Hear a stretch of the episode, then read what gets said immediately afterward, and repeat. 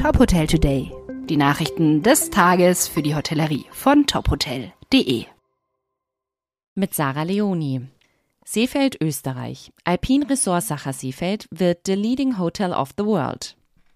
Seit 1. Januar 2023 unter der Kollektion.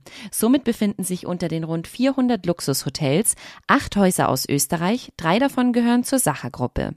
Nach intensiven Umbauten und Erweiterungen begrüßt das Gastgeberteam um Eigentümerin Elisabeth Gürtler und General Manager Anton Gustav Birnbaum die Gäste seit September 2022 im Alpin Resort Sacher Seefeld Tirol.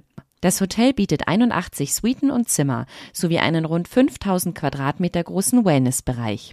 Ein Leading Hotel of the World zu sein, ist keine Selbstverständlichkeit. Und ich freue mich, dass wir das Alpin Resort Sacher mit viel Liebe zum Detail und Sorgfalt zu einem Leading Hotel entwickelt haben, so Elisabeth Gürtler. Accor. Handwritten Collection präsentiert neue Marke. Ein globales Portfolio von maßgeschneiderten Hotels, die ein persönliches und stylisches Hospitality-Erlebnis bieten. So beschreibt Accor seine neue Marke. Der französische Hotelkonzern habe bereits mehr als 110 Leads mit mehr als 11.500 Zimmern in der Pipeline.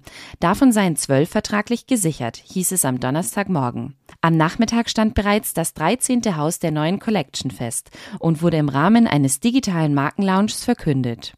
Die ersten fünf Häuser der neuen Marke werden im ersten Trimester 2023 eröffnen. Bis 2030 soll das Portfolio der Handwritten Collection mehr als 250 Hotels umfassen.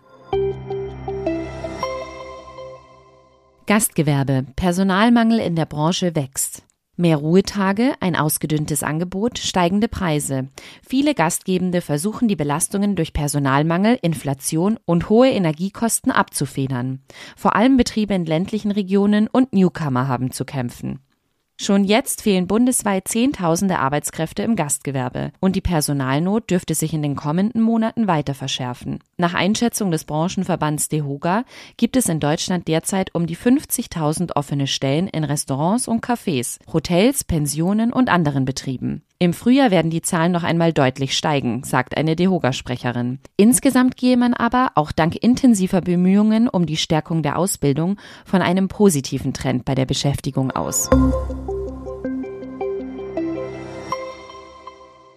Weitere Nachrichten aus der Hotelbranche finden Sie immer auf tophotel.de.